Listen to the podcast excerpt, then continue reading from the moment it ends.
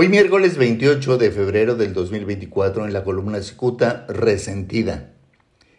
Enfurecida al comprender que la invitación a convertirse en senadora fue para colocarle un bozal y aprovechar su condición de influencer, la actual senadora Lili Telles pasó de las ácidas críticas a los agresivos insultos contra todos los morenistas a quienes lanza las majaderías más desafiantes.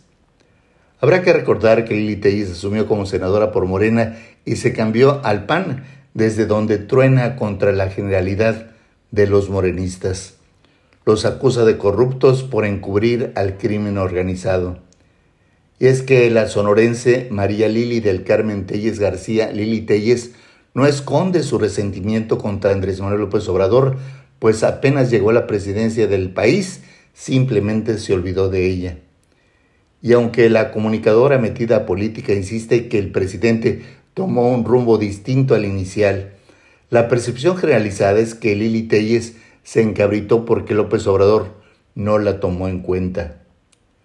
Al saber que López Obrador la invitó a Morena para que se convirtiera en senadora porque ella era una brillante comunicadora de TV Azteca, esta mujer se sintió utilizada y abandonada. Por eso renunció a la fracción parlamentaria de Morena el 14 de abril del 2020 al argumentar eh, diferencias de criterio con sus compañeros morenistas. Y aunque Lili Telles agradeció el respeto hacia su persona, especialmente al presidente de la República, desde ese momento no ha tenido espacio para el respeto. Recientemente las redes sociales divulgaron un video de la senadora Telles donde grita desde la máxima tribuna del Senado. Lo primero que externa es un saludo a los morenistas a quienes les dice buenas tardes ceros a la izquierda. Refiere que para desacuerdo de los aplaudidores de López Obrador, que al ejército lo han encargado de todo menos del combate a la delincuencia.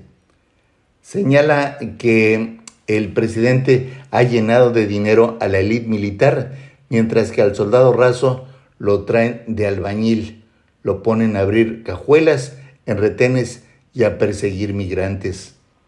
Asegura que Morena no puede luchar contra el crimen organizado porque Morena es parte del crimen organizado.